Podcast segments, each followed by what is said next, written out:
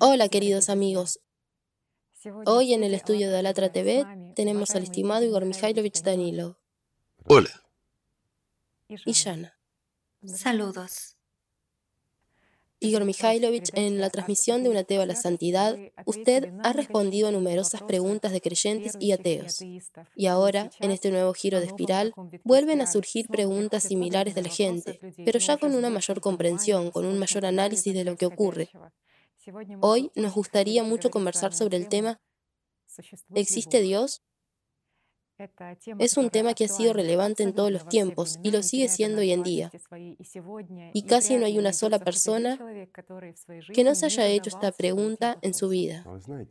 Sabes, para ser honesto, esta pregunta me entristece enormemente.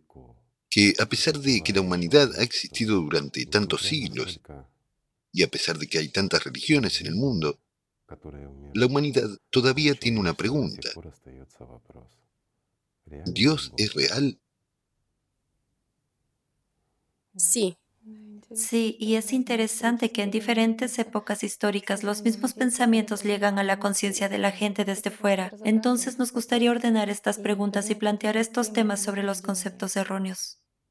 Bueno, de nuevo, esos mismos conceptos erróneos que existían hace muchos siglos y que todavía siguen prevaleciendo en la cabeza de la gente. Por desgracia. ¿No es esta la respuesta? Que como en aquella época existían los mismos pensamientos estereotipados y que siguen existiendo hoy en día, alguien necesita que estos pensamientos estén en la cabeza de la gente.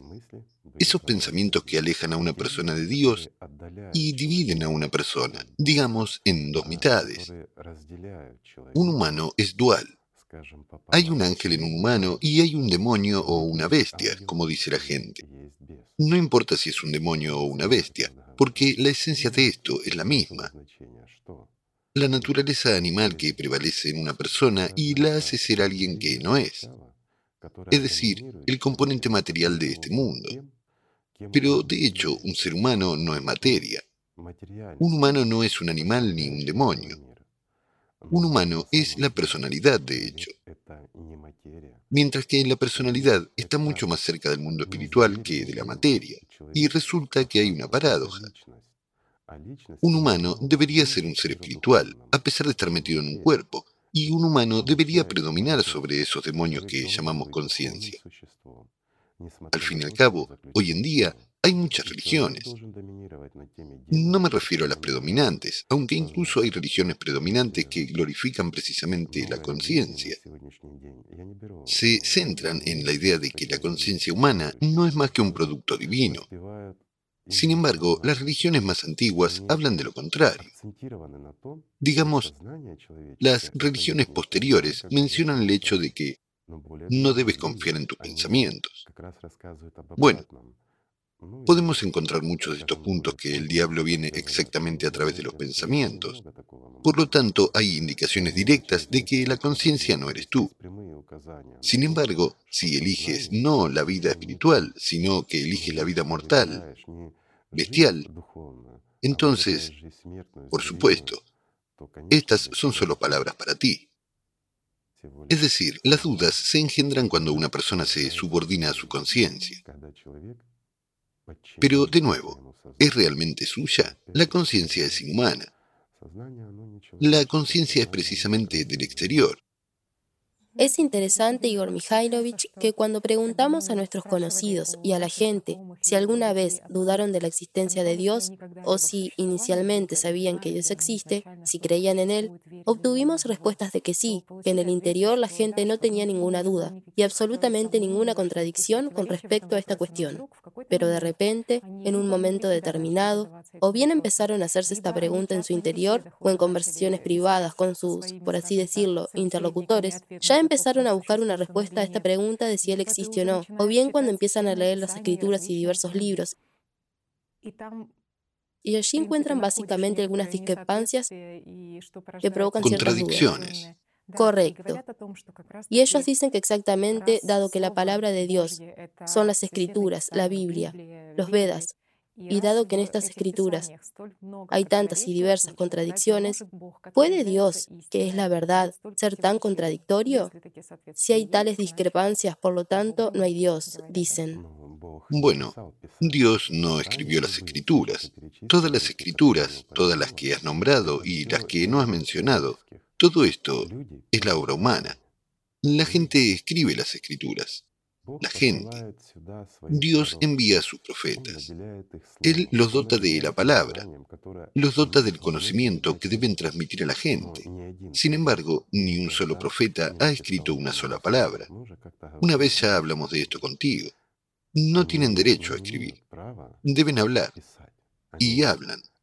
Mientras que la gente debe preservar esta pureza para transmitir a otros, a sus descendientes precisamente en pureza, este conocimiento. Así es como debe ser. Pero, ¿qué vemos? Vemos que finalmente todo se altera. Incluso se registra con distorsiones y en todo caso se escribió prácticamente siempre con retraso, después que los profetas partieron. Bueno, una vez más, Está escrito por personas, después de todo, como uno cree conveniente. Sí, y es muy interesante que en la antigüedad, cuando la gente hablaba de Dios, no trataban de describirlo, sino que hablaban de su experiencia a través de los sentimientos.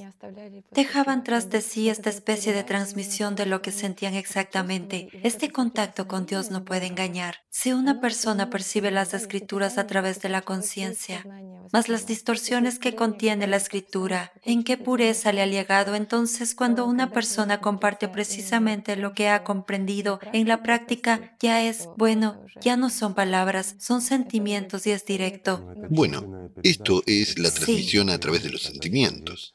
Va directamente cuando una persona ya está abierta ante el mundo espiritual y puede sentir este poder, este amor que viene del mundo espiritual, cuando es capaz de percibirlo.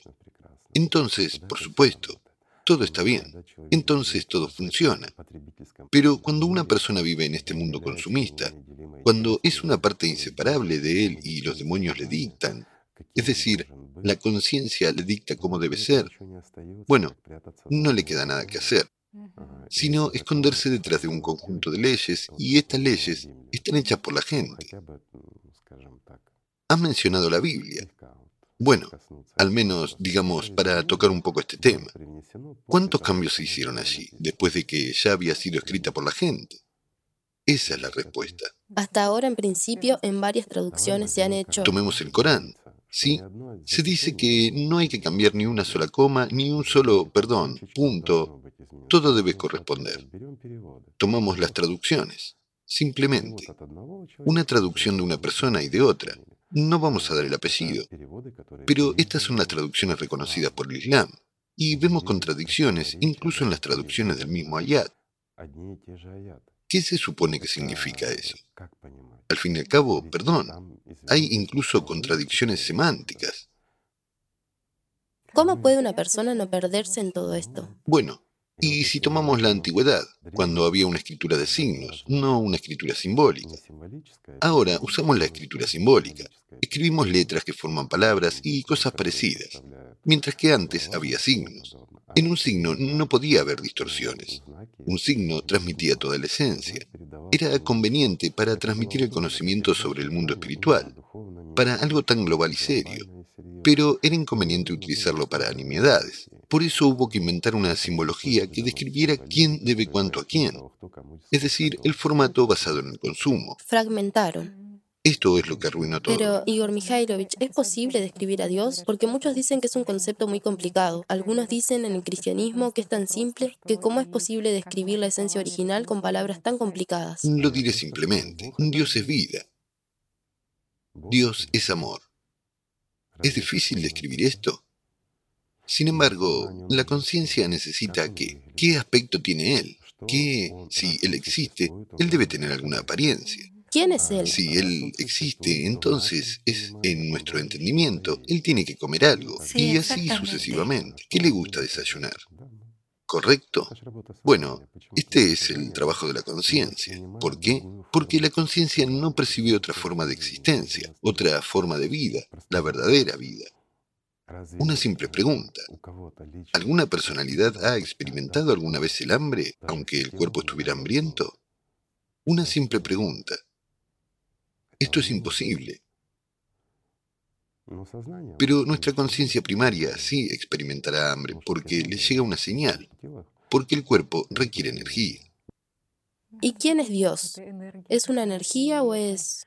Una vez más, la gente está tratando de poner a Dios, perdón, una palabra tan inculta, poner. No hay otra manera de expresarlo. En algo material. Pero si no puedes poner a Dios en algo material, al menos en energía. Las energías también son materia, chicos.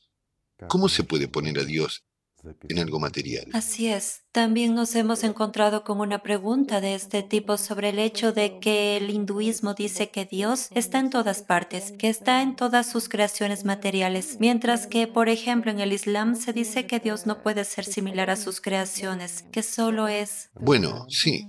Por ejemplo, un artista pinta un cuadro, pero es su creación. ¿Se parece el cuadro a él? Es una pregunta sencilla. ¿Y el cuadro es realmente el artista? Está fuera. Por supuesto, está fuera del cuadro. Sí, y aquí hay también una cuestión interesante sobre la ciencia, porque los científicos no pueden probar, por un lado, ni negar si Dios existe o no existe, porque como algunos dicen que no hay lugar para Él en el universo, mientras que otros dicen que solo gracias a Dios existe toda esta ciencia y la ciencia solo puede señalar su existencia. De hecho, la ciencia no puede conocerlo ni verlo. No hace mucho. Un premio Nobel dijo que no hay lugar para Dios en el universo. Estoy 100% de acuerdo con él. Este no es su mundo. ¿Pero esto demuestra que Dios no existe? ¿En el universo? Espera, cada persona está dotada de un alma, y el alma es una parte del mundo de Dios, una parte del mundo espiritual. Reside, digamos, dentro de una persona, es el alma, pero se encuentra en este mundo, aunque hasta cierto punto, bueno, no tiene esa forma material a la que estamos acostumbrados que estamos acostumbrados a ver, pero existe, y como has planteado la cuestión un poco antes, que cada persona siente esto, lo sabe y está segura de ello. Pero con el tiempo, debido al trabajo de las neuronas espejo o algo más, al escuchar a otras personas, empieza a dudar. ¿Y por qué? Por escuchar a otras personas que dicen, si existe Dios, ¿por qué hay guerra? Si hay un Dios omnipotente y amoroso, ¿por qué hay tanto mal a nuestro alrededor? Una simple pregunta. Bueno, es porque este mundo en realidad pertenece al que se llama el diablo. No es él el creador del mal. Esto no es una paradoja. Esto es... Mm, esta es la realidad. Después de todo, el diablo no ha hecho nada malo a nadie. Somos nosotros los que lo hacemos. Nosotros creamos esas condiciones para nuestra existencia. Estamos resentidos con alguien, envidiamos a alguien, etc. Pero todo lo que el diablo ha hecho, seamos sinceros, creó, digamos, un sistema, o puedes llamarlo una mente universal, o un campo de información, no importa cómo lo llamemos. Creó aquello de lo que forma parte nuestra conciencia. Siempre quiere comer, por decirlo en nuestro lenguaje. Es decir, siempre necesita energía. Esta lucha por la energía y su adaptación. Y esto es como la inteligencia artificial. En realidad no es como, sino que es de hecho inteligencia artificial en la más alta comprensión de este significado, digámoslo así, y siempre busca comida, mientras que la comida no es más que nuestra atención. Si ponemos la atención en algo que es intensivo en energía, alimentamos el sistema. ¿Y qué es lo que consume energía de nosotros? Los miedos, la ira, la envidia, lo que domina a nosotros, las imágenes en la cabeza que son absolutamente vacías. Después de todo, ¿cuánta atención prestamos a esto? ¿Y qué pasa con el egoísmo? ¿Qué pasa con el orgullo? ¿Verdad? Tomemos un ejemplo sencillo. Sí. La depresión.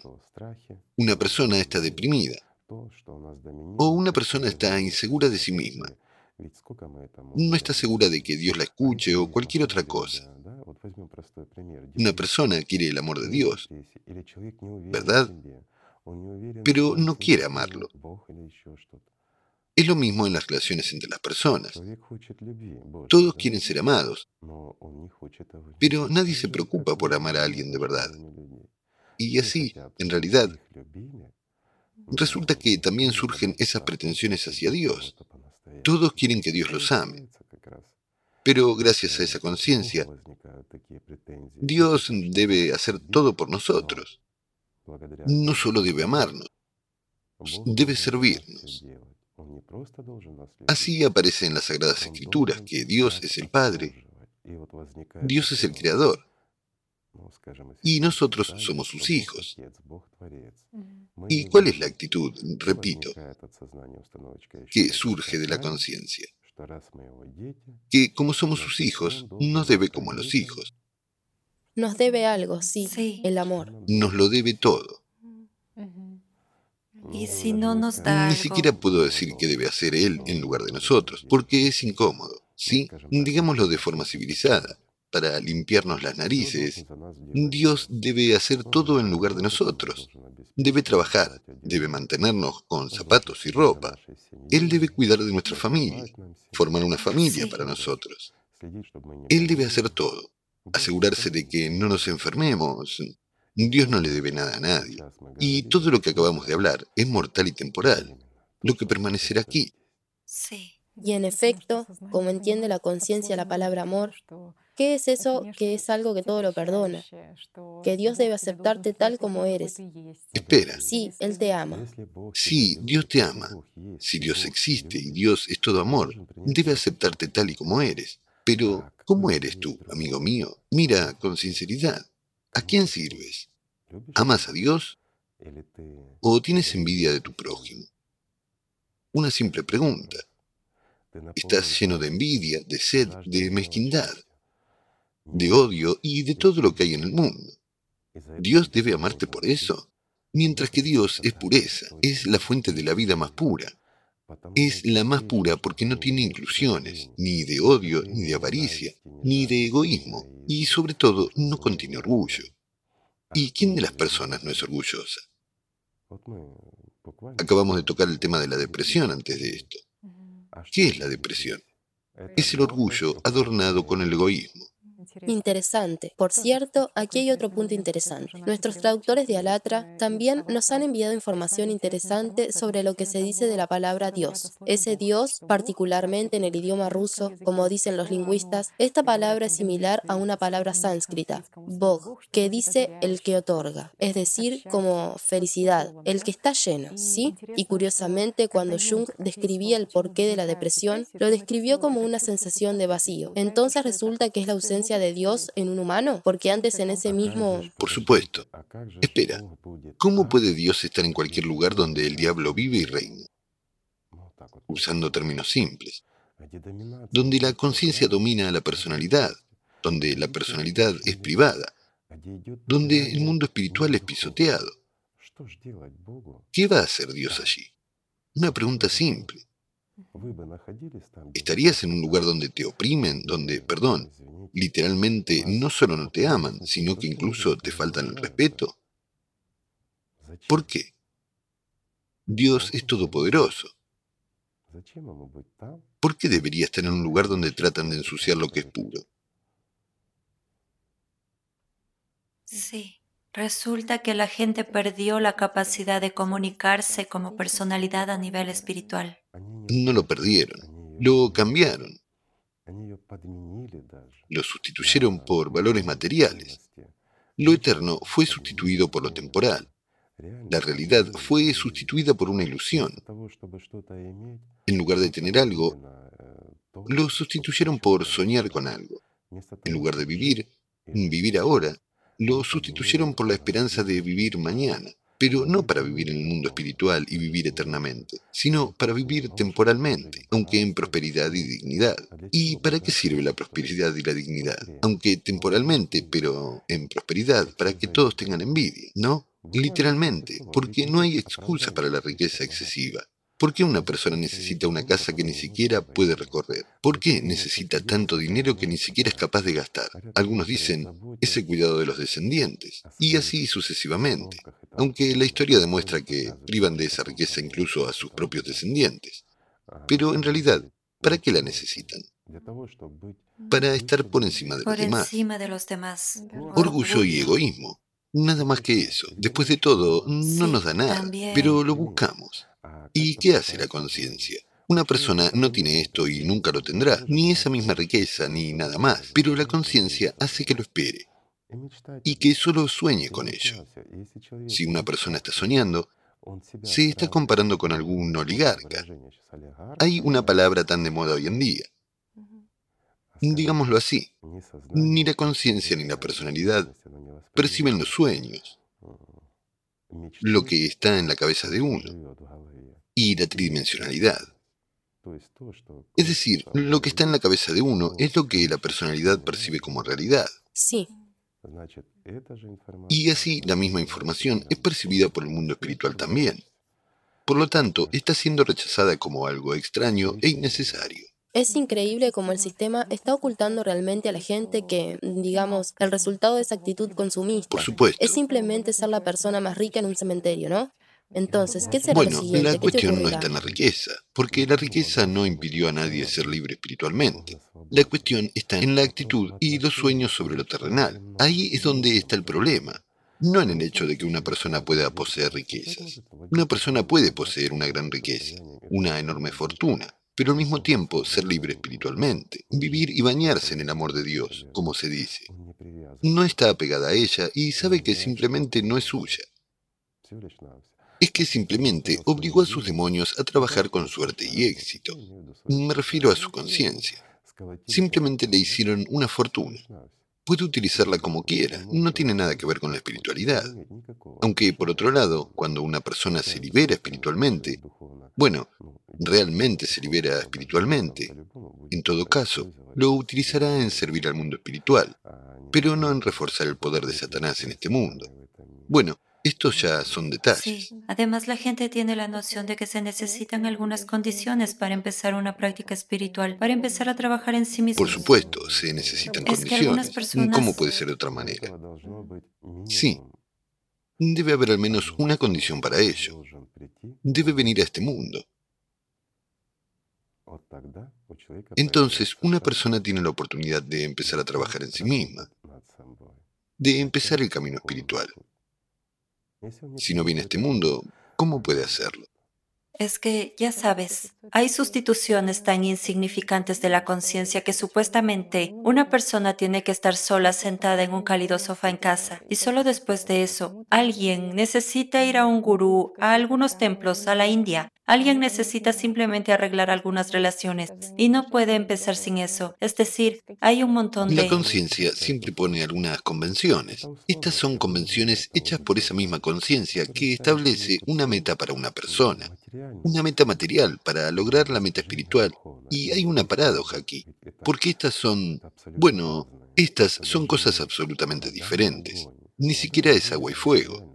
El agua y el fuego son materiales, mientras que ahora estamos hablando de lo material, temporal, muerto y lo eterno, lo vivo. Estamos hablando de la adaptación banal a la supervivencia del cuerpo físico y estamos hablando del amor y la vida eterna. Son cosas incompatibles. Sin embargo, la conciencia siempre trata de manipular a la personalidad. Después de todo, una aspiración interna de cada persona es precisamente el logro de este mismo camino. El punto final de este camino es el camino a casa, el camino a la vida, es el anhelo del verdadero amor. Eso es lo que cada persona realmente quiere. Pero la conciencia manipula y sustituye. Sustituye con el orgullo, sustituye con el odio, sustituye con algunas riquezas u otra cosa. Toda su vida una persona se esfuerza por hacer algo, sin lograr ni lo primero ni lo segundo, ni lo tercero. Y lo más terrible es que pierde la vida. ¿Por qué? Porque desperdicia el poder de su atención y su tiempo en lo vacío.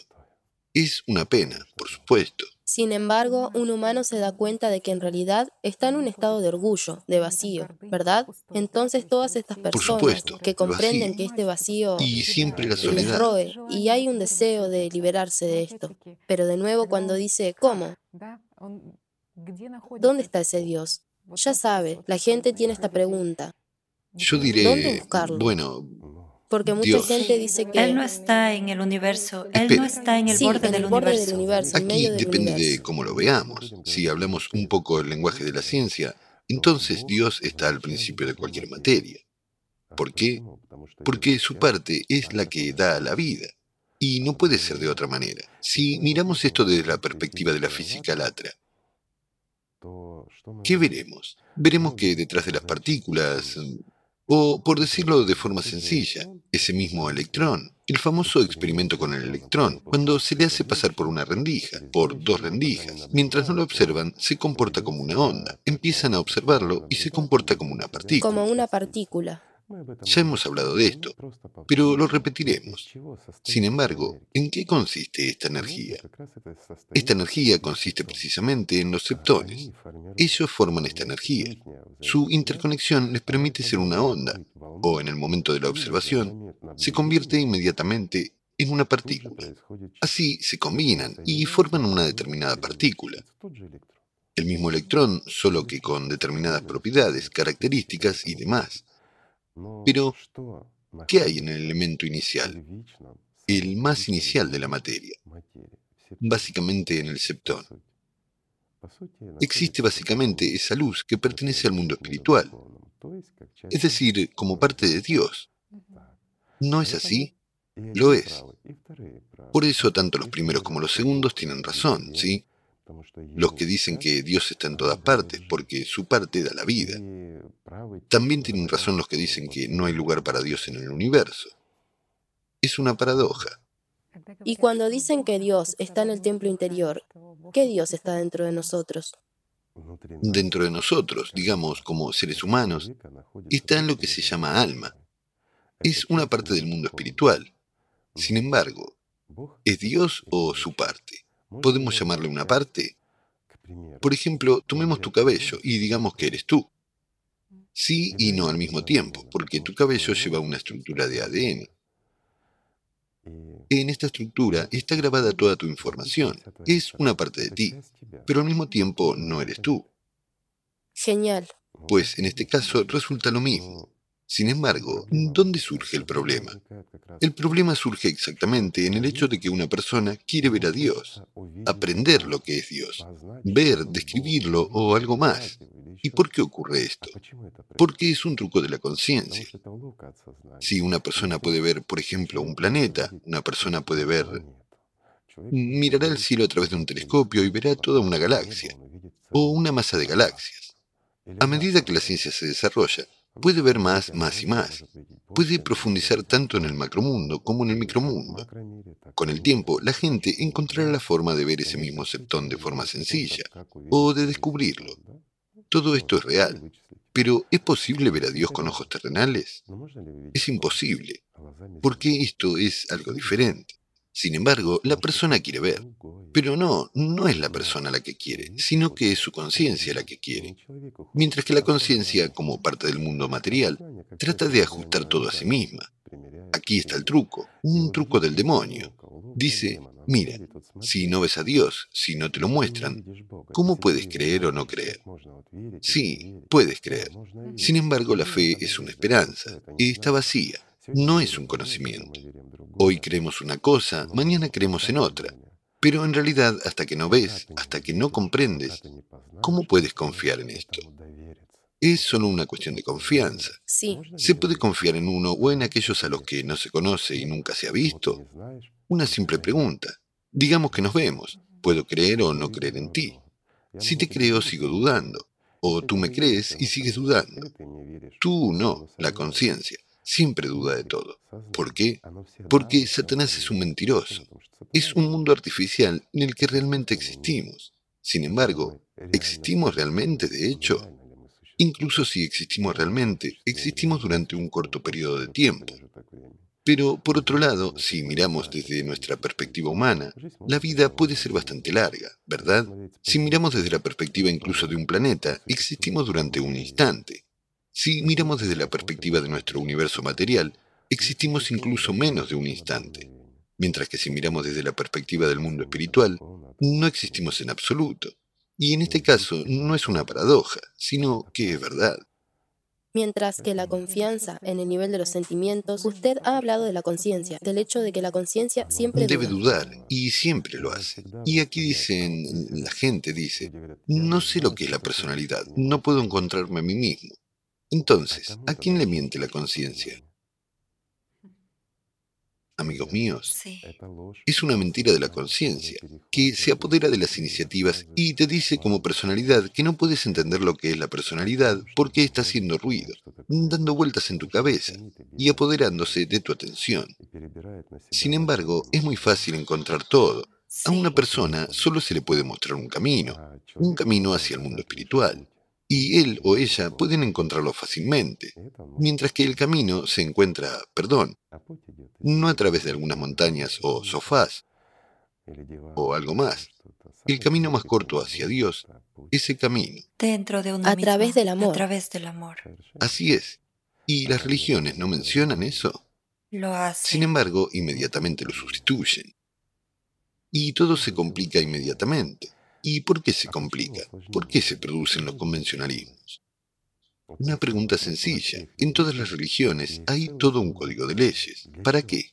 Bueno, también es interesante porque definitivamente hay alguna ley de Dios que una persona viola como si se estuviera alejando de Dios o esto lleva a sus sufrimientos. La ley es una sola. Quien ha traicionado a Dios no ganará la vida. Y esto es cierto. Cuando se sirve a Satanás, ¿de qué amor de Dios podemos hablar? Eso es la ley de Dios, de la que se desprenden muchas otras cosas. ¿Para qué? Repetiré mi pregunta para ti una vez más. No para ustedes, amigos. Bueno, pueden responder si quieren, pero sí para usted. ¿Podría repetir su pregunta una vez más, por favor? ¿Por qué hay tantas leyes que un creyente debe observar? Para mantener a un creyente bajo control. El sistema simplemente fragmenta todo esto. Tal vez es incapaz de describir realmente esta simplicidad, esta cosa principal, y para alejar a la gente. Voy a simplificar la pregunta. ¿Por qué la gente ha introducido leyes escritas y dice que estas leyes vienen del mundo espiritual? Que usted está obligado a realizar, seguir todo tipo de reglas y, Además, difieren unas y muchas otras. otras cosas. Hay un cierto punto de tal rectitud en la gente. Quieren que todo sea bueno, que Dios es la verdad, que Dios es justo y por lo tanto que todo sea de la manera correcta. Y que si tú, por ejemplo, rompes algún código de leyes, Dios te castigará, ¿no? Y mm, deseo de ser justo exige de, mm, bueno, la gente más o menos exige, su conciencia exige algunas instrucciones y disciplina. Por favor, mm, dime en este aspecto, ¿debo hacerlo de esta o aquella manera? Y este montón de preguntas de la conciencia se fragmentan y estas leyes más o menos leyes, forman algún tipo de instrucción. Es decir, usted toda dime, la ¿es la forma correcta de hacer esto o no? Tan buen estudiante, ya sabe. Si tomamos todas las leyes fundamentales, ¿qué debe haber detrás de ellas? Banalmente, nuestra conciencia moral. Todo es sencillo. Actúa de acuerdo a la conciencia, de acuerdo a tus necesidades internas, si realmente te esfuerzas por Dios, si realmente lo amas. Todo es sencillo. Observarás esas mismas leyes de no matar, no robar, etc. Mientras que un conjunto de reglas, bueno, naturalmente, ya es un añadido de la gente. Para que no nos olvidemos, digamos, de aquellos que son intermediarios entre Dios y la gente, y que no podremos hacer nada sin ellos. Correcto. Los guías. Sí, de hecho la gente suele tener esa... se enfrenta a una lección, hacer lo correcto o actuar por amor, aunque en ciertas situaciones de la vida es Pero, ¿qué exactamente... es lo correcto? ¿Y qué es por ¿Qué amor? significa Bueno, aquí, correcto? aquí es donde nos adentraremos en la filosofía profunda. ¿Hacer lo correcto o actuar por amor? ¿Qué significa aquí la palabra amor? ¿Y qué significa hacer lo correcto? ¿En qué sentido? ¿Es en el sentido humano común? Si una persona, digamos, vive según el mundo espiritual y está realmente llena de amor de Dios, nunca hará nada, digamos, malo. Incorrecto. Aunque la gente pueda ver esto desde un lado como una acción o un hecho extremadamente incorrecto. Ilógico. O ilógico. O inapropiado incluso para una persona que sigue el camino espiritual. Por no hablar de alguien justo. Pero a menudo se necesitan años, si no décadas, para comprender lo acertado de su actuación en uno u otro momento y lo que conlleva después. Pues bien, de nuevo, pasamos a otro lado de esta existencia.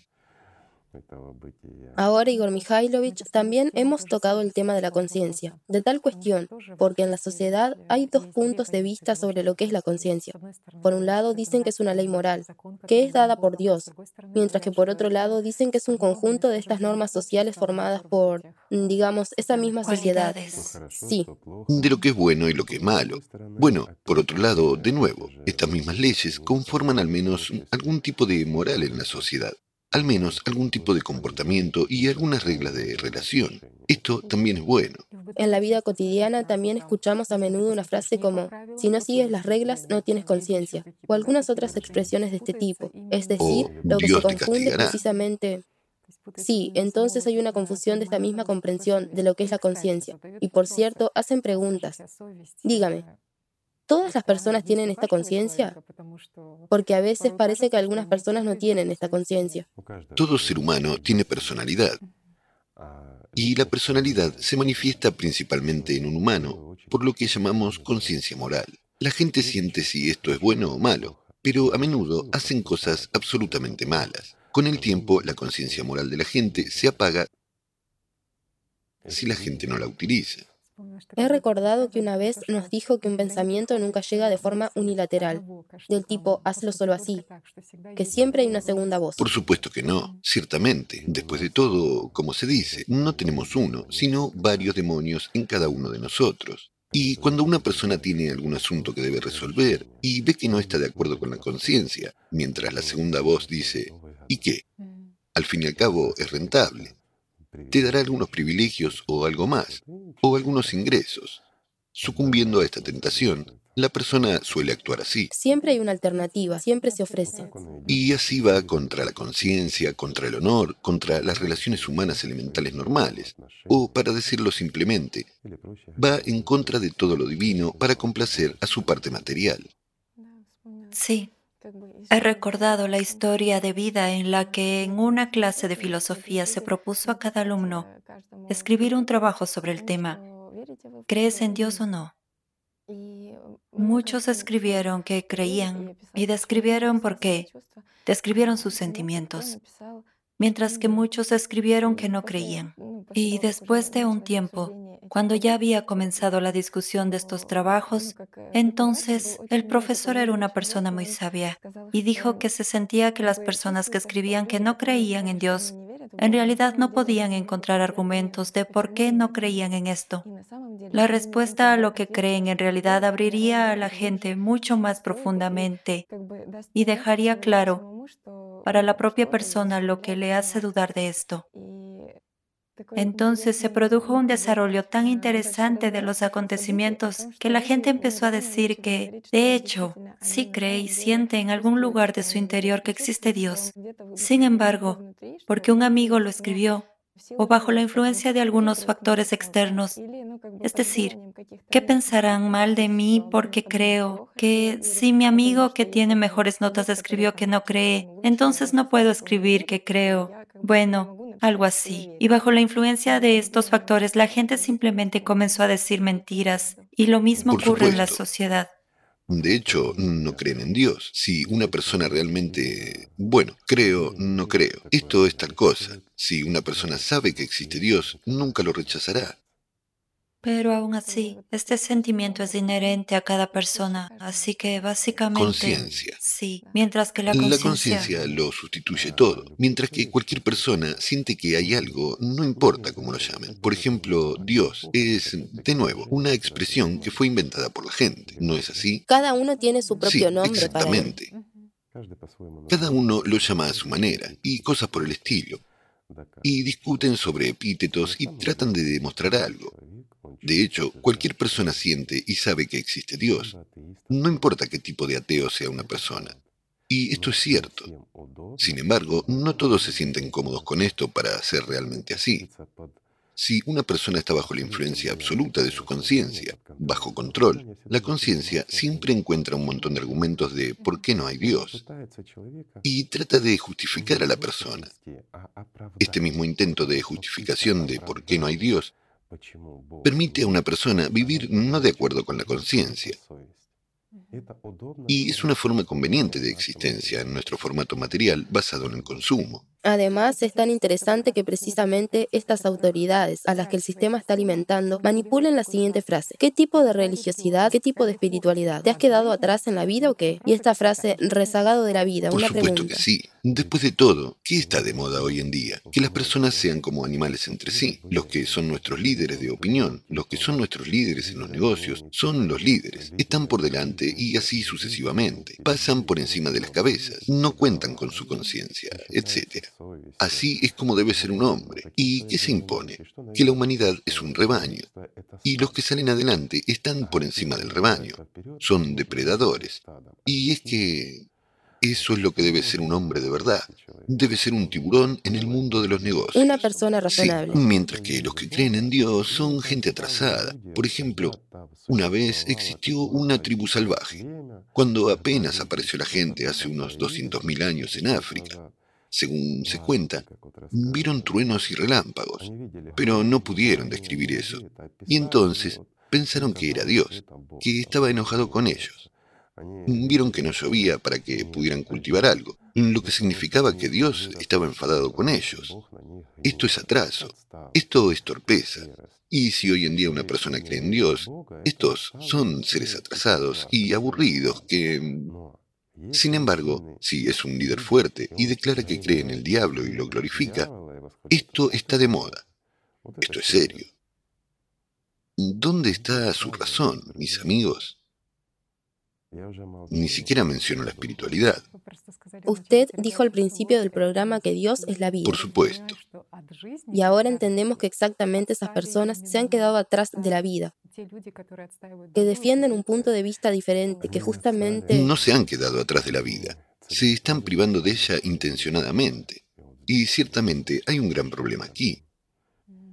Están robando el mundo espiritual para complacer a Satanás. También, Igor Mikhailovich, el sistema realmente encierra a la gente en el punto de que es necesario acercarse a Dios. Esto significa llegar a ser tan inteligente y sabio como Él, porque el mundo es supuestamente tan, digamos, no caótico y está construido tan armoniosamente, todo el universo y este mundo, que muy probablemente fue construido solo por Dios como el gran arquitecto. Y esto es natural, porque Él es la gran mente, el gran intelecto, y para llegar a ser como Dios es necesario desarrollar estas mismas cualidades en uno mismo. Sin embargo, ¿quién es en realidad el arquitecto de este mundo? ¿Quién es el arquitecto de este mundo? ¿Es Dios? Bueno, si miramos la raíz de este tema, entonces, naturalmente, es Dios. Mientras que quién es el ejecutor ya es un punto diferente, y quién es el amo de este mundo en este momento es el tercer punto. Pues bien, he aquí una pregunta sencilla. ¿Es Dios el amo de este mundo material? ¿Quién es el príncipe de este mundo? ¿De quién son las reglas que se establecen aquí? Sin embargo, hay excepciones a estas reglas, que incluso él no puede sobrepasar.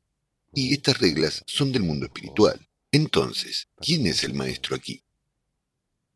Lo diré simplemente. Un humano lo es. Después de todo, es precisamente un humano quien forma. Si este mundo es necesario o no, si merece existir o no.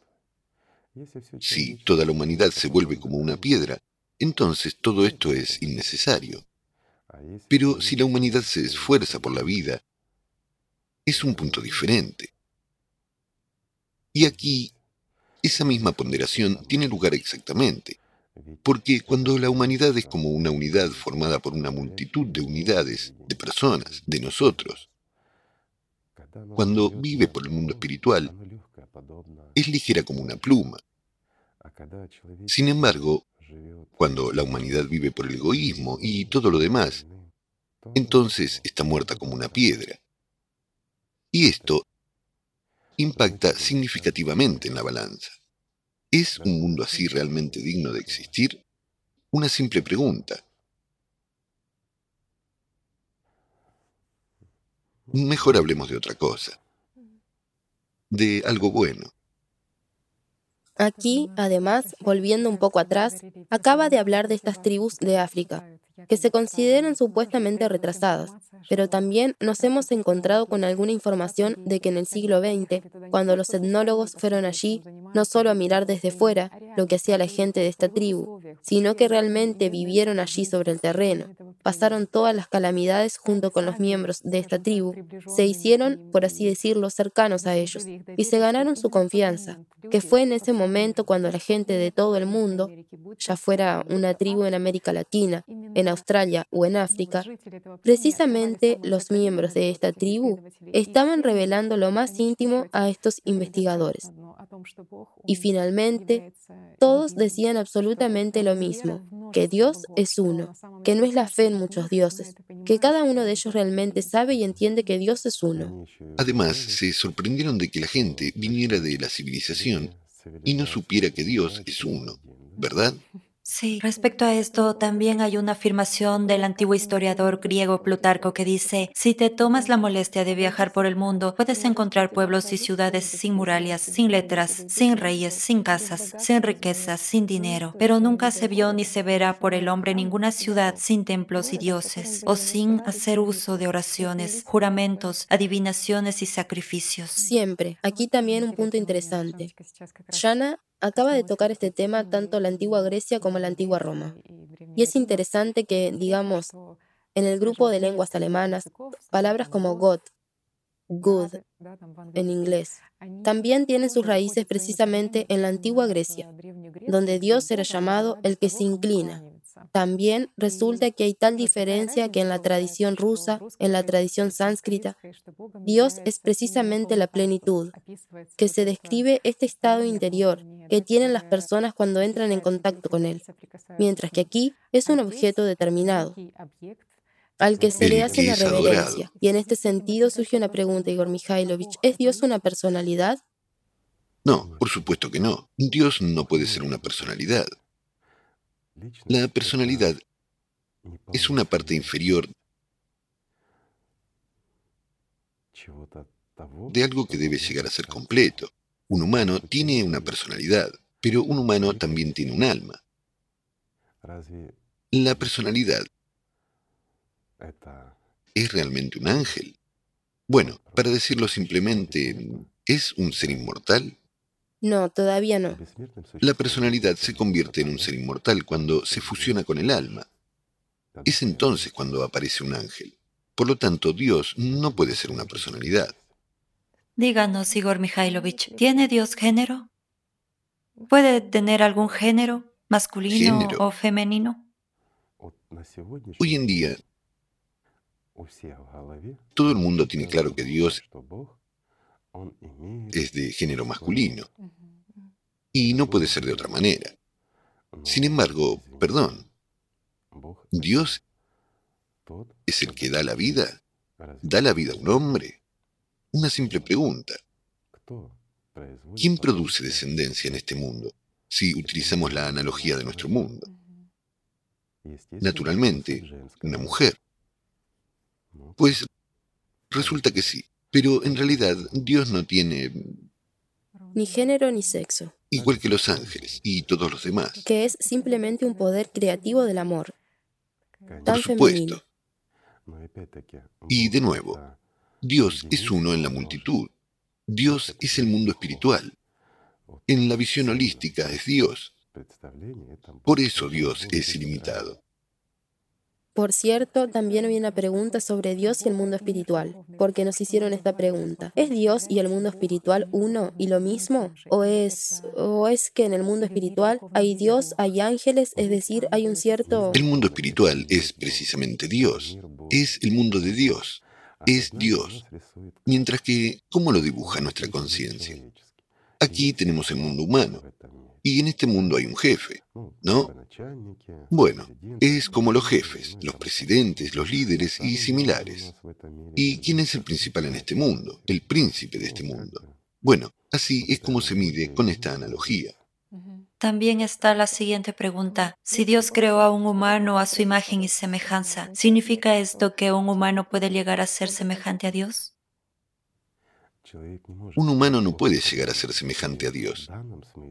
Y en este sentido, Dios creó a un humano a su imagen y semejanza, pero no se refiere al componente material. Si miramos la interpretación desde este lado, entonces Dios también es material, al igual que nuestro cuerpo, ¿verdad? Después de todo, un humano es un cuerpo. Si miramos esto desde el punto de vista materialista, por así decirlo. Pero tomamos las religiones antiguas. ¿De dónde vino esto? Sabemos que se formaron nuevas religiones a partir de las antiguas. ¿Y qué decían las religiones antiguas? Que el ser humano era semejante a Dios desde el principio. No tenía materia, ni componente material en él. Espíritu. Era un espíritu, sí, y se manifestó aquí. Solo después hubo materia como parte de este mundo.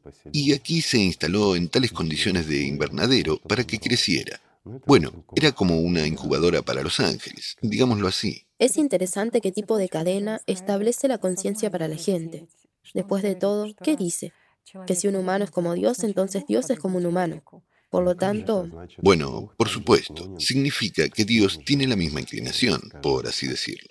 Emociones. Y no solo las emociones, sino también los deseos y las acciones que la gente hace. Bueno, y así, mucha gente contaba eso, y se formaron ideas sobre Dios. Y luego dioses, en plural, con sus debilidades humanas y demás. Bueno, hay tal comprensión. En realidad, todos estos Homeros y el resto contaron sobre él, sobre los pseudodioses que de hecho existieron en este mundo. Ya ha hablado de Homero y también nos encontramos con una información. Cuando preparábamos la transmisión precisamente en la antigua Grecia, en la tradición greco-romana, existía incluso una palabra como teología y teólogo. Y por supuesto no tenía nada que ver con la religión cristiana. El cristianismo apareció más tarde. Y así los teólogos eran llamados autores de las historias. Sobre los dioses. La teología representaba historias sobre los dioses, sobre sus actos, sobre sus aventuras. Y los autores de estas historias eran Homero, Hesíodo, Orfeo, y esta comprensión de lo que era la teología en la época precristiana. Lo diré simplemente. ¿Qué ha cambiado, amigos? Igual que antes había teólogos, ahora también los hay. Tanto aquellos trataban de llevar a Dios como estos. Sin embargo, ¿a cuál? Sí. Yo no he dicho que también Igor Mikhailovich en la literatura, por ejemplo, en las obras de Dostoevsky, nos encontramos con tales afirmaciones de que el diablo y Dios están luchando entre sí y que el campo de batalla es el corazón humano, los corazones humanos. Y es interesante, ¿realmente Dios está luchando contra el diablo? Y siempre se habla de las fuerzas buenas, de las fuerzas del bien y de las fuerzas del mal. ¿Cuáles son esas fuerzas del bien y del mal? Bueno, digámoslo así. Dios, por supuesto, no está luchando contra el diablo. Esto es imposible. ¿Por qué? Porque Dios no tiene a nadie contra quien luchar. Si nosotros... Recuerda, en una de nuestras transmisiones hablamos de la manzanilla. Imagina una manzanilla. Algunos de nuestros amigos del otro lado de la pantalla recuerdan este programa en el que hablamos de esta manzanilla. Díganme, si se acuerdan, que allí también hablamos de un escarabajo, que está debajo del pistilo. ¿Te vas a pelear con ese insecto en esa manzanilla que inventaste una vez y que ya has olvidado? Si no te lo hubiéramos recordado, no lo habrías recordado, ¿verdad? Es de naturaleza totalmente diferente. Por supuesto, pero realmente existió porque lo imaginaste. ¿Cómo puedes pelear con algo que imaginaste por un momento, Dios sabe cuándo? Algún insecto. Además, debe haber varios insectos porque hay que luchar por alguien. La conciencia humana no puede imaginar su existencia sin guerra.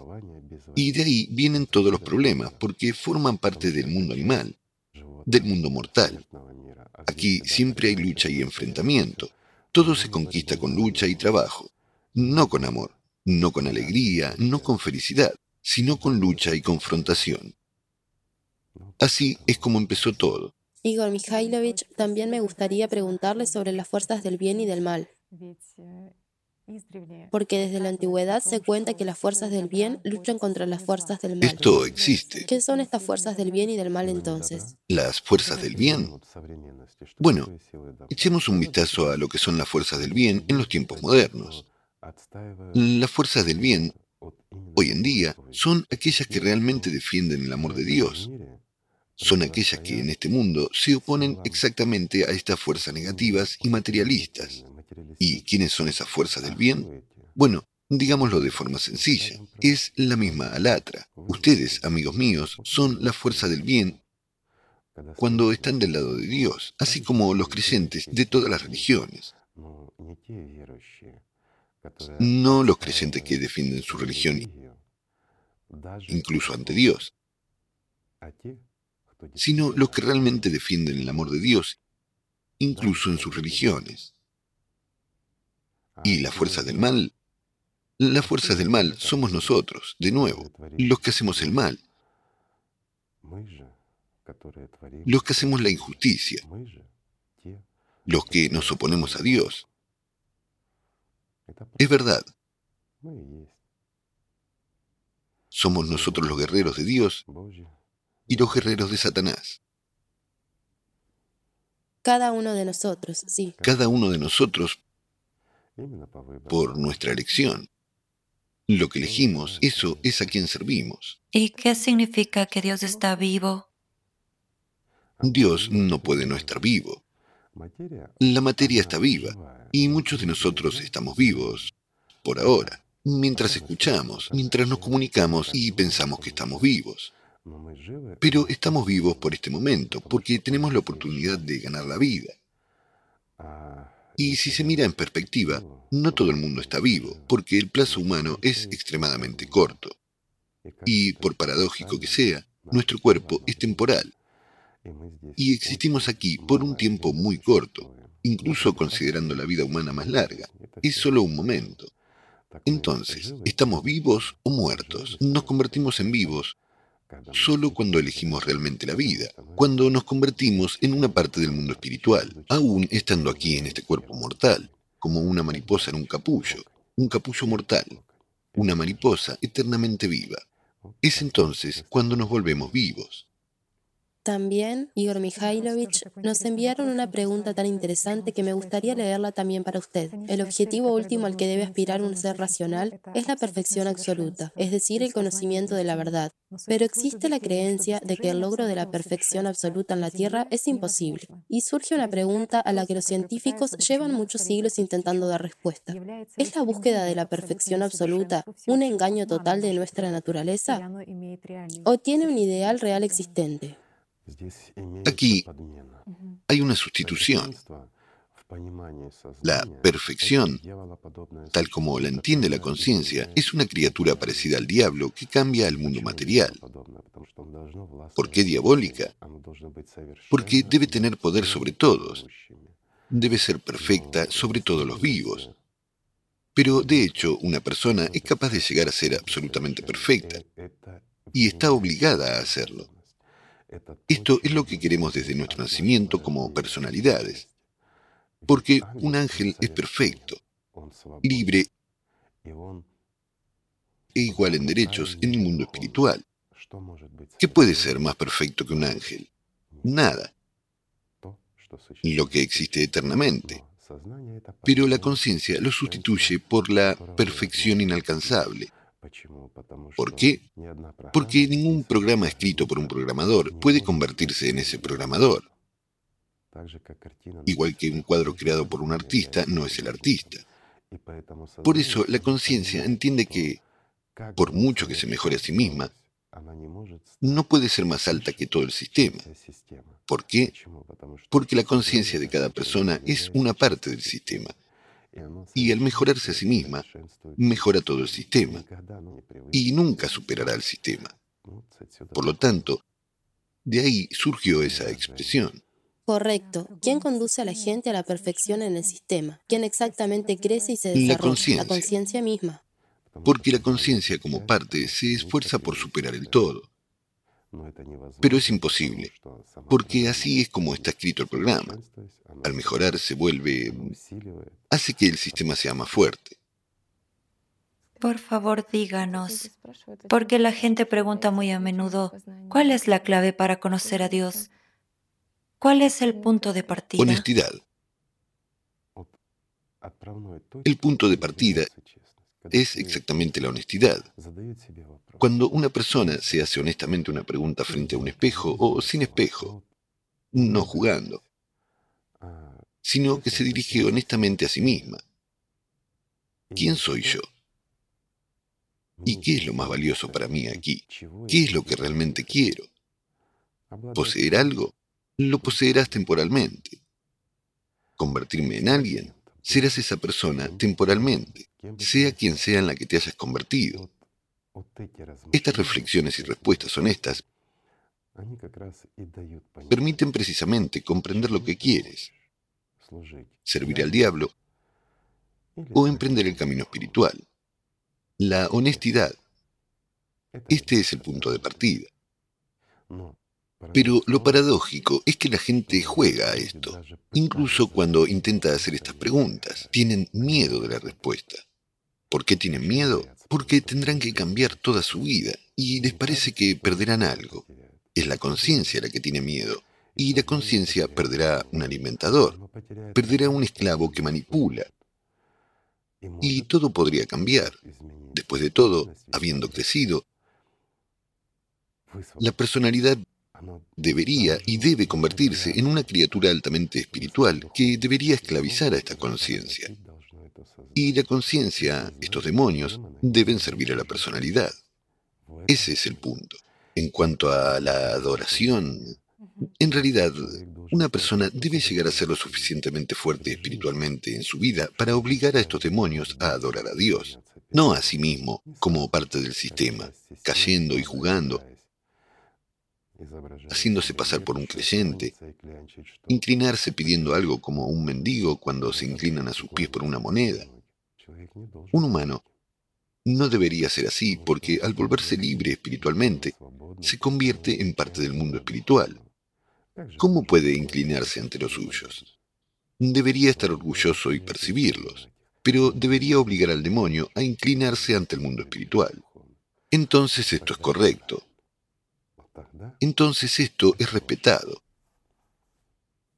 Así es como deben ser y no de otra manera. Igor Mikhailovich, la gente también hace una pregunta. ¿Qué es la gracia de Dios? Es el amor de Dios.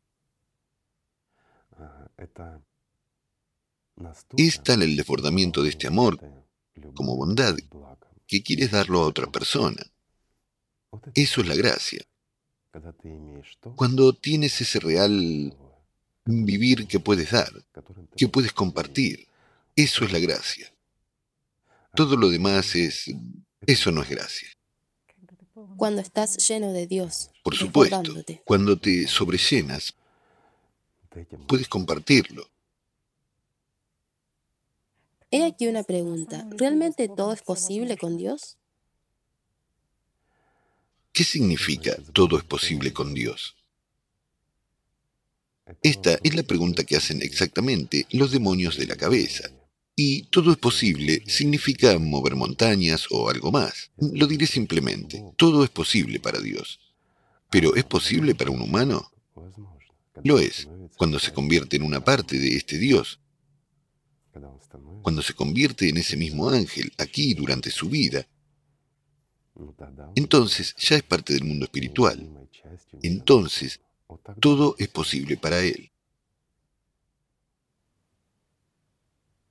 ¿Y qué significa la presencia de Dios en la vida humana? ¿Cómo entender esta cuestión? La presencia de Dios en una vida humana. Pero ¿no está Dios presente en una vida humana? ¿No es el alma parte del mundo espiritual? ¿Y qué significa? Significa una oportunidad de ganar la vida eterna. Esto es lo que una persona vino a hacer a este mundo. Bueno, ¿no es así? Una pregunta tan interesante. ¿Qué significa que Dios es la roca de nuestra salvación, que es nuestra fortaleza? Bien, esto es más bien una expresión religiosa. La fortaleza, la roca, es la base en la que nos apoyamos. Es nuestra fe a la que nos aferramos. ¿Por qué Dios nos castiga cuando pecamos? Dios no ha castigado a nadie todavía. Una simple pregunta. ¿Ha tomado Dios un cinturón y ha golpeado a alguien con él? No. Las personas se castigan a sí mismas cuando sirven a Satanás. Y es Satanás quien las castiga. Sin embargo, una simple pregunta. ¿Por qué nos castiga Satanás cuando le servimos fielmente? Entonces te he hecho una pregunta. No solo tú me haces preguntas. Probablemente porque cuando una persona experimenta dolor, fortalece el sistema y a Satanás aún más. Por supuesto, al fin y al cabo, el diablo castiga a la persona no tanto con el dolor físico como con el emocional. La lleva al estrés. En ese momento, la conciencia primaria llama la atención sobre sí misma aún más y resulta que consume mucho más de la personalidad y simplemente la transfiere al sistema. Voy a dar un ejemplo sencillo. ¿Sabes cómo se ordeña una cabra? Cuanto más esfuerzo se aplica, más leche se obtiene. Esta es la respuesta para ustedes. Todo es muy sencillo. No es Dios quien castiga, sino que ustedes se castigan a sí mismos porque sirven al equivocado. Por cierto, hay otro punto muy interesante. De nuevo, volviendo a la justicia de Dios. ¿Cuál es la justicia de Dios si muchos piensan que Solo citaré la parábola del hijo pródigo de la ortodoxia. Sí. Que cuando se fue y malgastó todos sus bienes que su padre le había dado y regresó a él, su padre lo saludó con amor. Y el hijo mayor, el hermano de aquel, parecía estar en contra de la forma en que el padre recibió a su hijo. Es decir, no estaba en contra. Quería que manifestara la justicia. Estaba indignado porque el padre mostraba amor por su hijo pródigo, pero no mostraba amor por su hijo fiel que estaba cerca, que trabajaba y no traicionaba. ¿Y qué dice esta religión? Esta religión dice que el padre se alegró del regreso de su hijo, y así Dios se alegrará del que se perdió, pero regresó. Esto es lo que dice, ¿no es así? Sí. Pero el hecho de que no castigara a su hijo. Sin embargo, ¿podría realmente castigarlo más fuerte de lo que se había castigado a sí mismo? ¿Por qué castigar a alguien que se cayó y se lastimó mucho? Y cuando intenta levantarse, solo se le puede dar una mano. ¿Cómo puede ser de otra manera? Correcto. Es solo que la conciencia de alguna manera malinterpreta lo que es la justicia de Dios. No está en castigarlos, es la gente la que se castiga Dios no castiga a nadie. Es la suerte del diablo. Tal vez esta justicia está en el hecho de que Dios trata a todos por igual con amor. Y en todos hay esta partícula de Dios. No es cierto. Dios no puede tratar a todos por igual. Si una persona ha traicionado a Dios, si sirve al diablo, si cree que este mundo es material y que aquí hay que vivir sin freno y a tope, que tenemos una sola vida, pues ha firmado un acuerdo con el diablo, ha traicionado a Dios. ¿Cómo puede Dios amar a lo muerto? Dios está vivo y ama a lo vivo. Dios no puede amar a los muertos. Dime, hoy has venido aquí y has subido las escaleras. ¿Amas estas escaleras? ¿Por qué has sonreído? Porque están muertas. Después de todo, has subido por ellas. Están muertas. Esa es la respuesta. Hay otra pregunta de la gente. ¿Por qué Dios trata mal a los buenos y trata bien a los malos? Pero, ¿cómo entender esta pregunta? ¿Cómo puede Dios tratar mal a la gente buena? Bueno, dicen que si Dios no te da lo que quieres, pero se lo da a otra persona, entonces la otra persona ha Incluso establecido si su eres bueno. comunicación con Dios Sí, mientras que porque tú tú no. eres bueno, mientras que esa persona ¿De es qué. Dios hablan estas personas? ¿Hablan del Dios vivo o hablan del Dios de los muertos? Esta gente habla del Dios de los muertos, del que reparte regalos y galletas aquí y pone algunas coronas en sus cabezas temporalmente, pero les quita la vida por eso. ¿No es así? En mi opinión, sí. La gente quiere ver algunas consecuencias visibles de, digamos, la comunicación. La gente quiere negociar con Dios, quieren recibir algo de Él, pero la gente como personalidad, ¿quiere esto o la bestia que las domina? ¿No es así? Después de todo, es la conciencia la que quiere. Si Dios te ama, debe darte todo en esta vida. Pero, ¿es esta realmente una medida por la que se mide a Dios? En mi opinión, esta es precisamente la medida de los muertos, esa medida con la que miden sus tumbas. Pero esto no tiene nada que ver con el Dios vivo. Igor Mikhailovich, tenemos algo interesante. Nos encontramos con curiosas declaraciones de científicos físicos y nos gustaría hacerle también algunas preguntas al respecto. El físico alemán Max Planck dijo que para los creyentes Dios está en el principio y para los físicos está al final de todas las consideraciones. Esto es realmente así. Hoy en día, muchos físicos destacados que se consideran a sí mismos como físicos realmente aprenden mucho. Algunos de ellos incluso han recibido altos premios, respeto y todo lo que es posible. Dicen que Dios no existe. ¿Por qué? Miran en las profundidades de este mundo, por así decirlo, y no ven a Dios allí, pero reciben todos sus privilegios por servir a Satanás. Son pequeños regalos para que siembren la duda en las cabezas de los que también quieren ser igual de famosos y eminentes. Pero los verdaderos físicos que se dedican realmente a la ciencia acaban comprendiendo y llegando precisamente a Dios, a una comprensión de que, perdón, es posible poner cada cosa en su sitio así, solo teniendo una sabiduría sin límites. No ocurrirá por casualidad. Además, hoy en día, nosotros, me refiero a los físicos, manipulamos hasta ahora planetas y montañas enteras, adentrándonos en el micromundo. A lo que hemos llegado es a los macroobjetos, aunque los consideremos micro. Pero cuando la ciencia moderna sea capaz de mirar en profundidad en qué consisten las energías que tejen la trama de este mundo, comprenderá que, aparte de Dios, no hay nada. Todo lo demás es una ilusión. Y básicamente para esta humanidad no está lejos, si quieren esto. Así es como la ciencia de la física puede adelantarse a cualquier otra ciencia, precisamente en la prueba de la existencia de Dios y de la naturaleza ilusoria de este mundo como materia y refugio temporal para los vivos. Todo depende de ellos, de la elección humana, a quién servir y qué hacer, crear armas que nos maten o llegar al fondo de la verdad y ver de primera mano que existe el mundo, el mundo eterno, y no solo esta pequeña isla material. Por cierto, Igor Mikhailovich, usted ha mencionado las armas y también nos encontramos con las palabras de otro científico. Se trata exactamente de Werner von Braun. Es un hombre que en su época hacía desarrollos en el tercer Reich. Bueno, ¿quién no tropieza en esta vida?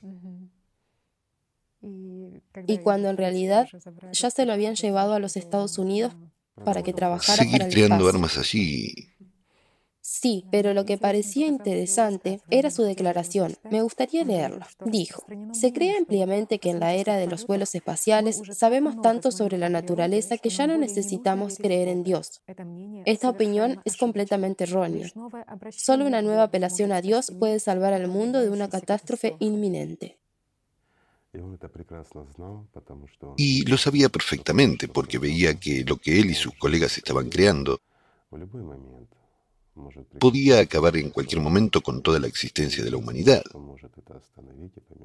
Y lo único que puede detenerlo y evitar que este consumidor se coma a los demás es realmente el amor de Dios, es la fe, es algo que es verdadero, mientras que todo lo demás que aceleraron era todo artificial. Realmente poseía, digamos, una mente lo suficientemente amplia como para entender eso también. Pero después de todo, eso no le impidió hacer lo que estaba haciendo. Bueno, sí, La elección humana. doble estándar. Al igual que eso no detuvo ni a Tesla ni a Bartini, los mencionamos, así como a muchos otros, personas destacadas de una gran inteligencia. Pero no más. El físico danés Ørsted también dijo que toda investigación exhaustiva de la naturaleza termina con el reconocimiento de la existencia de Dios. Ciertamente nos enfrentaremos a lo que inevitablemente muestra la existencia de Dios. También Igor Mikhailovich cuando se dice que Dios vive en el borde del universo. ¿Este universo tiene Sí, borde? lo tiene. El universo es limitado. Si volvemos a la física de Alatra, dice claramente que todo tiene sus límites. No puede ser tan infinito como el mundo espiritual. Es el mundo material y es extremadamente limitado. Está limitado por el tamaño de la red exoósmica.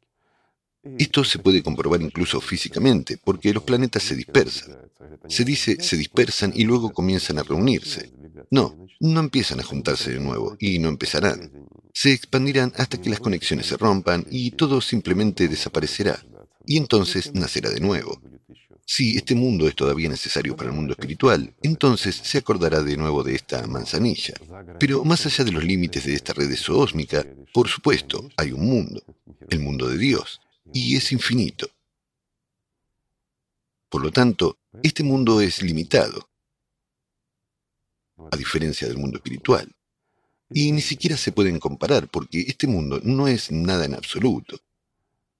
Pero para nosotros como personas, como gente ordinaria, cuando miramos a la infinita inmensidad del espacio, parece tan enorme e ilimitado. Incluso han calculado cuántos hay. 30 mil millones de años luz o algo así. Ese es el tiempo que necesita la luz para volar de un borde a otro. Pero hasta que llegue, se expandirá aún más. El universo lo hará. Aunque en realidad esto no es nada en absoluto. ¿Cómo puede una persona conocer a Dios? Bueno, puede encontrarse con cualquier cosa, pero no con Dios. Usted necesita esforzarse e ir hacia Dios, y no esperar hasta encontrarlo. Para venir al mundo espiritual hay que esmerarse, y hay que intentarlo, hay que trabajar en ello. No hay otro camino. Y solo por casualidad, aquí, de nuevo, hay un punto de, ya sabes, cómo es en los cuentos de hadas, con un movimiento de varita, hay un punto de tal esperanza de una oportunidad y, como dicen, hay tal expresión, ganga, que obtendrás todo sin hacer nada, gratis. ¿Y cómo es que eres tan bueno que incluso deberías conocer a Dios?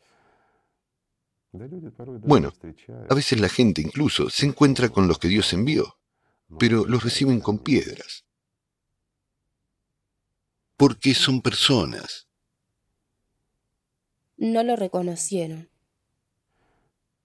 Lo reconocieron. Si no lo hubieran reconocido, no habrían tomado piedras. Hay muchas cosas aquí también. Bueno, podemos hablar de este tema durante mucho tiempo, pero no es el tema de nuestro programa de hoy. Hay otro punto, Igor Mikhailovich. A menudo hablando de Dios, la gente dice que Él todo lo ve y todo lo oye. Y muchas personas dicen que durante el día sienten que están como bajo el ojo omnividente de alguien. Claro que sí, cómo no. Y esa es la esencia de la verdad, solo que es un Dios equivocado.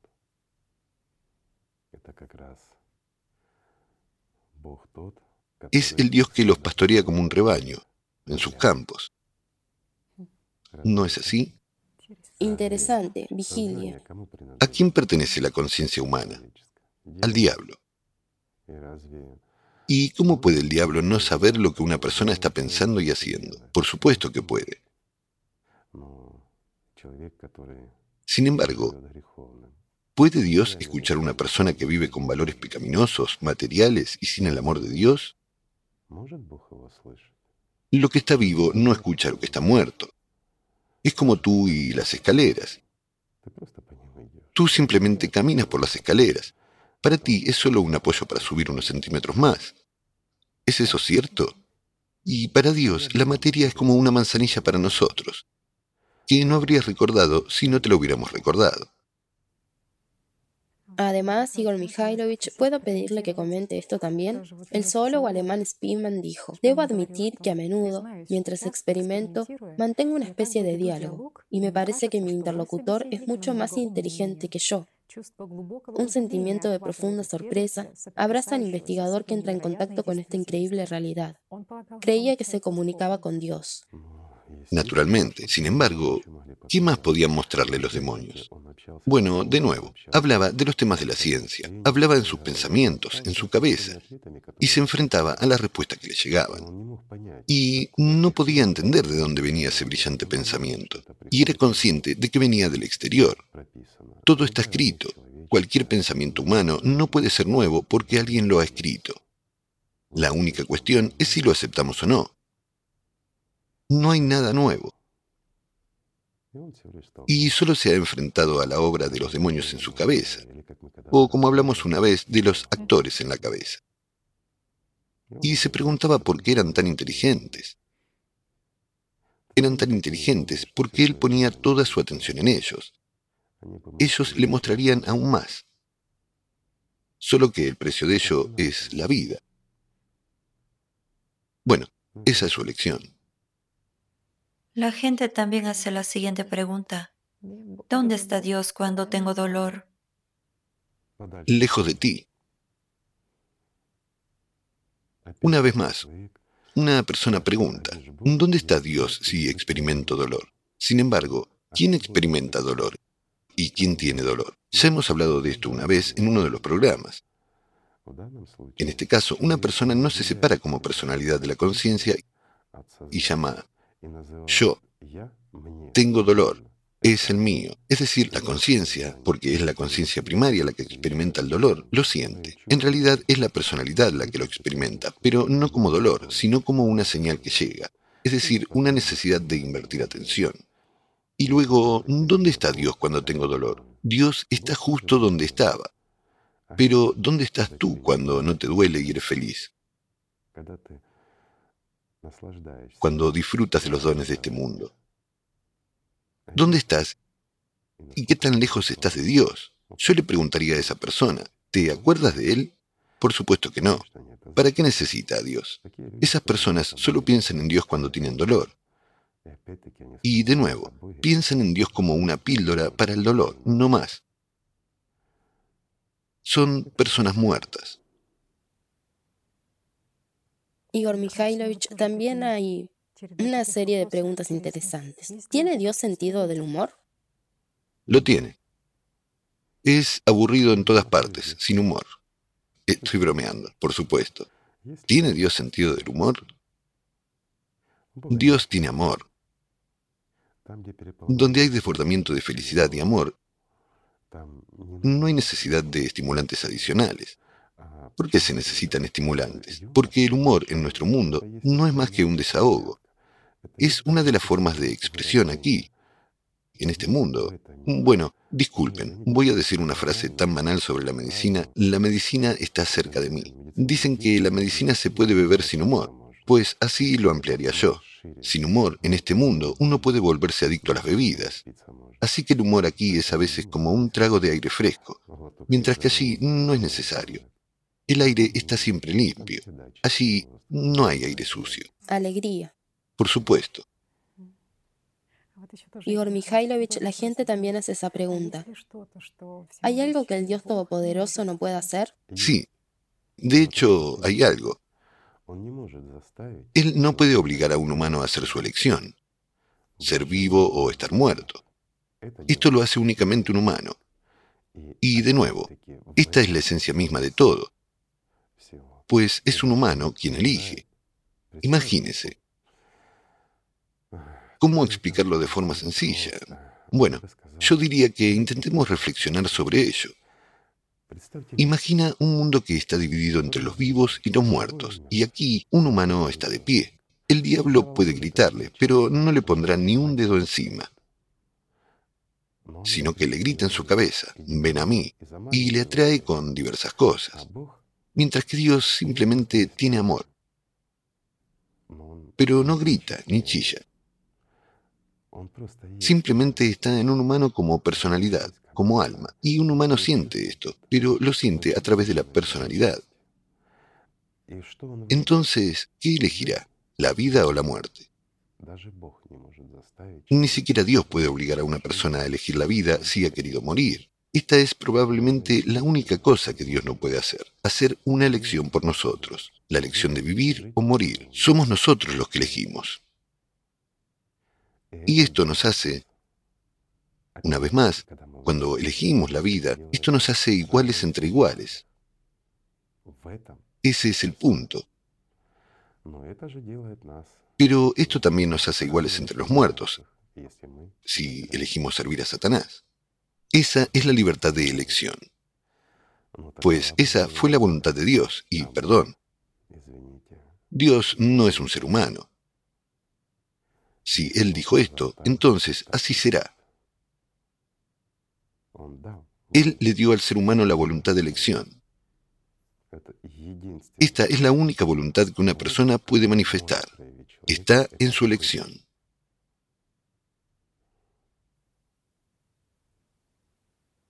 ¿Conoce Dios el futuro? Dios no tiene futuro, como tampoco tiene pasado. En el mundo de Dios siempre está el presente. Por eso es eterno. El futuro y el pasado existen en este mundo material, porque no hay presente en él. Y esto no es una paradoja. Mucha gente dirá, ¿cómo es posible? Yo vivo en el presente. Chicos, mientras han empezado a decir o a pensar vivo en el presente, están saltando del pasado al futuro, pero no ven el presente. El mundo presente es siempre estable. Es un momento que siempre existe, pero esto no significa que sea invariable. Está lleno de vida y es siempre el presente, mientras que este mundo está privado del presente y está privado del presente porque el presente es vida. Y este mundo es ilusorio, es temporal, por eso es ilusorio. Y la tarea de cada uno de nosotros, incluso en este mundo ilusorio temporal, es vivir ahora, simplemente vivir. La gente también hace la siguiente pregunta. ¿Por qué nos ama Dios? Él nos ama cuando nosotros le amamos. Y esto es cierto. Si no amamos a Dios, Dios no nos ve. Imagina un campo absolutamente oscuro. No hay estrellas, hay nubes y una oscuridad total, absoluta y tienes que recoger alguna espiga. No la ves. Y ahora imagina que está brillando. La verás. Así, el amor es como la luz en la oscuridad. Cuando Dios nos ve, nos admira y nos ama. Cuando llamamos a su puerta,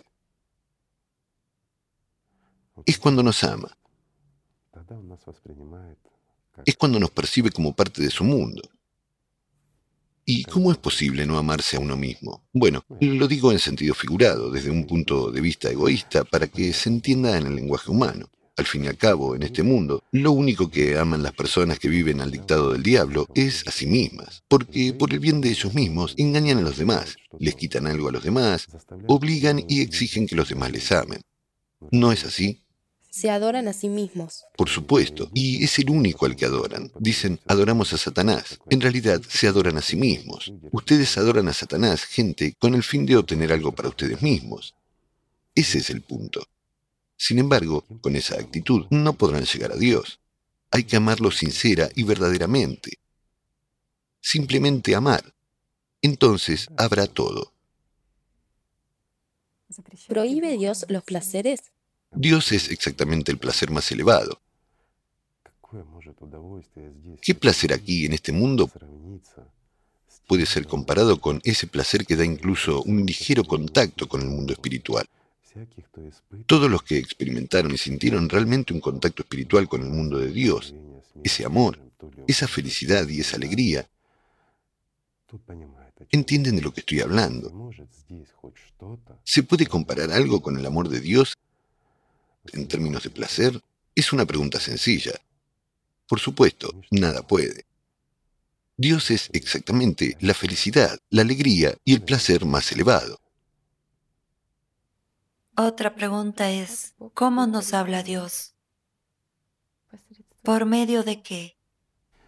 Bueno, ya hemos respondido a estas preguntas. Por medio del Espíritu Santo, o el que llamamos Espíritu Santo si nos referimos a las religiones. Eso es exactamente su voz y su oído. ¿Dios sigue haciendo milagros? Según lo que consideremos milagros. Después de todo, el mayor milagro que Dios nos da es una oportunidad de vivir. Él da una oportunidad de entrar en contacto con la eternidad, incluso a nosotros, los que estamos aquí. Aunque nosotros, disculpen, yo diría, no somos dignos de ello todavía. Solo empezamos a invertir un poco nuestra atención en el amor por el mundo espiritual. Aplicamos solo ligeros esfuerzos y Dios ya hace un milagro. Él nos responde, ¿no es esto un milagro? Todavía estamos muertos, pero Él ya se comunica con nosotros. ¿Qué puede ser un milagro mayor? Mientras que la manifestación de varios, digamos, fenómenos metafísicos, ¿es esto realmente un milagro? Es solo la física que hasta ahora no conocemos del todo. Es la realidad, no un milagro. Para este mundo, el mayor milagro es la vida. La gente también pregunta, ¿puede Dios equivocarse? Dios no puede equivocarse porque cualquier error que cometamos lo hacemos en este mundo, el mundo muerto, lleno de ilusiones y engaños. Y aquí podemos elegir una u otra cosa, realizar una u otra acción. Y algunas de las acciones pueden ser erróneas en nuestro entendimiento, mientras que Dios no puede equivocarse. Él no tiene necesidades materiales, por lo tanto, se excluyen los errores. La gente también pregunta, ¿qué es la ira de Dios? ¿Puede Dios enfadarse realmente? Bueno, no puede haber ira de Dios como tal. Puede haber inutilidad de alguna creación que antes era maravillosa. Todo se vuelve obsoleto, pues este mundo no es en realidad eterno. Este mundo es temporal. Y miremos honestamente a nuestra humanidad. Cuando hay falta de corazón entre la gente, cuando ocurre lo que está ocurriendo ahora, cuando nosotros, digamos, ya hemos evolucionado, cuando somos tan civilizados, pero seguimos siendo animales y nos convertimos en enemigos unos de otros. Cuando no hay sentido en esta existencia de la humanidad, ocurre lo que, de nuevo, volveré a nuestra manzanilla que recordamos. La recordamos y la olvidamos solo porque no tiene sentido y no nos interesa. ¿Es esto la ira de Dios? En mi opinión, esto es justicia. Después de todo, tenemos la oportunidad de ser útiles para el mundo espiritual. ¿Y en qué consiste ser útil para el mundo espiritual? Voy a dar un ejemplo sencillo. Imaginemos una granja. Y todos nosotros, sí, somos como dueños de esta granja. Y esta granja nos da aumento de ganado, nos da comida y nos trae ganancias, ganancias en nuestro entendimiento. ¿Esto es bueno o malo? Es bueno. Y ahora imaginemos que todos, digamos, los animales de nuestra granja, han enfermado de alguna enfermedad que... Virus. Bien, debido a la cual no hay crías ni comida. ¿Esto es bueno o malo? Esto Por es supuesto inútil. es malo. Seguimos alimentándolos, pero no nos sirve de nada. Ellos infectan al resto. Sí, absolutamente. Entonces, ¿qué haremos? Bueno, está claro lo que haremos, mientras que para Dios basta con olvidarse de la granja como nosotros nos olvidamos de la manzanilla. ¿Es esto la ira de Dios o la justicia? Al fin y al cabo, es el resultado de nuestra elección, de nuestra falta de corazón. La falta de amor a Dios hacia el mundo espiritual no es más que el sinsentido de la existencia de la humanidad entera. Si, perdón, nadie viene al mundo de Dios desde este mundo, entonces, ¿qué sentido tiene recordarnos? ¿Y cómo nos va a recordar si no venimos a ellos? Una simple pregunta. Entonces, ¿quién tiene la culpa? Incluso si lo planteamos así, ¿es justo o injusto? Es una comparación interesante, que resulta que no es interesante observar Por este supuesto, mundo. no es interesante. Si no hay observador, entonces tampoco Mundo. hay mundo como partícula. Por supuesto, mientras estemos, por así decirlo, siendo atendidos y nos prestan atención, cuando los iguales reales salen de nuestra ilusión, cuando esto da alegría, da un impulso, da alguna resonancia, cada la aparición de cada pequeño ángel provoca una gran alegría y es interminable y es interesante. Pero cuando hay una existencia inútil de esa manzanilla en la cabeza, intenta mantenerla en la cabeza durante cinco minutos. Empezarás a decorarla y hacer algo, pero después te cansarás de esto, porque es una ocupación inútil, ¿no? Mirar en el vacío. Por supuesto, algo te distraerá, algo te distraerá en este mundo. ¿Por qué? Porque se plantea una cuestión. En tu vida cotidiana necesitas beber agua, hacer otra cosa, pensar en algo. No puedes pensar de forma concentrada solo en esa manzanilla que has imaginado y que no te sirve para nada, ¿verdad? ¿Qué te dirá la conciencia? ¿Qué sentido tiene para ti pensar en esta manzanilla? ¿Quieres dibujarla? No. ¿Quieres hacerla? No. Entonces, no pienses. Te dará muchas otras ideas en que pensar, ¿verdad? Esa es la respuesta. Sin embargo, una persona no quiere aceptar esa respuesta porque la conciencia le dice, no es justo, porque soy yo. ¿Cómo es? Estoy vivo, tengo una oportunidad, toda la humanidad tiene una oportunidad. Y de nuevo, hay un desplazamiento de la responsabilidad. Está bien para mí, sí, tengo, yo, es difícil para mí, pero la humanidad entera y toda la humanidad piensa de la misma manera. Y todos piensan lo mismo desde su punto de vista egoísta. Pero, perdón, para el mundo espiritual no sirve de nada la existencia de todo el mundo. Por eso lo olvidan a veces. Pero esto no es la ira de Dios, es la justicia, es nuestra elección. Sí, también hay la siguiente pregunta. ¿Tiene Dios favoritos? ¿Cómo entender esto? Bueno, la gente se pregunta que a algunas personas se les da más en su vida, tienen más suerte, Bueno, más en es en este mundo, cuando a alguien se le da más de algo. De nuevo, ¿es esto bueno o malo? Aquí depende de la perspectiva de la que se considere esto. Por ejemplo, hay personas que lo hacen todo con facilidad, construyen su carrera rápidamente, son buenos en los estudios, digámoslo así, y el dinero se les pega a las manos. Así que les sobra amor. Primero, segundo, tercero, quinto, décimo amor. Entonces, ¿tienen amor? No. ¿Y tienen vida? No. En realidad son un objeto de envidia para los demás, pero ¿quién miró dentro de ellos? ¿Tienen estas personas vida? ¿Y que Dios les da esto? ¿Y para qué? Depende de cómo se considere todo esto. ¿Y para quién es más fácil llegar a Dios? ¿Para el que es golpeado con piedras aquí, viendo la injusticia de este mundo? ¿O para el favorito del diablo, que lo tiene todo bien de todas formas? Lo único que le queda es tomar grandes cantidades de drogas o alcohol. ¿Y qué vemos? Incluso si tomamos a los representantes del noveno círculo, por así decirlo, frecuentemente sus hijos, cuando nacen en familias donde hay de todo, no tienen necesidad de nada, solo de algunas sensaciones nuevas. ¿En qué acaba esto por regla general? Drogas, alcohol y todo lo demás. Y la retribución ya ocurre aquí mismo. ¿No es así? Por lo tanto, estos son los favoritos de qué Dios. Mientras que en el mundo espiritual, perdón, el mundo espiritual es exactamente Dios. Es el mundo infinito donde todos son iguales. ¿Responsable de algo? Sí, eso es trabajo. El servicio al mundo espiritual es otra cosa. Bueno, ¿es realmente posible contarlos? ¿Quién es más alto? ¿Quién es más bajo? ¿Quién es más amado? ¿Cómo? Es imposible comparar eso. He intentado comparar en este mundo y en aquel mundo. Simplemente no sale. Es diferente. Pero la conciencia percibe esto con dificultad. No está muy claro para ella. ¿Cómo es eso? Después de todo, en nuestra comunidad siempre hay algunas personas superiores, ¿verdad? Bueno, acabo de explicar por qué hay tales personas, mientras que en aquel mundo no existe tal cosa. Y cuando los creyentes de diferentes religiones dicen que, mm, digamos, Dios ama más a los seguidores de una determinada religión, por ejemplo, ¿ama más a los cristianos o...? Bueno, esto es lo que dicen los cristianos. No he oído a los musulmanes decir eso. Y tampoco he oído a los cristianos decir que Dios ama más a los musulmanes. Por eso, perdón, son organizaciones en primer lugar, que se ocupan de sí mismas.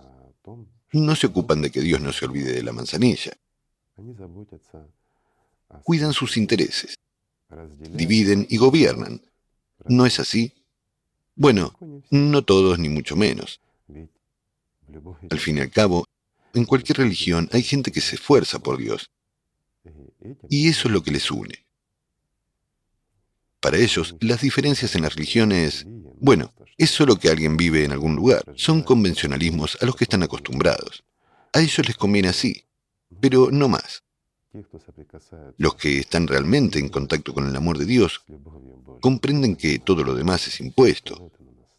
No importa quién se vista de qué manera, qué idioma hable, si se persigna o no, o qué ritual se realice. Es solo una acción ritual. Dios está dentro, no fuera, mientras que todo lo que hacemos en el exterior permanece en el exterior, y esto hay que recordarlo. Y llegar a Dios solo es posible a través de la puerta interior, no hay puerta en lo externo. Por lo tanto, amigos míos, amémonos unos a otros y mantengamos nuestra puerta interior abierta y no la cerremos nunca ante nosotros mismos. Y mejor aún, no nos detengamos ante la puerta, y no tengamos miedo de dar este paso, el paso hacia la vida, pero de ninguna manera a un lado. Y nunca hay que traicionar a Dios, nunca.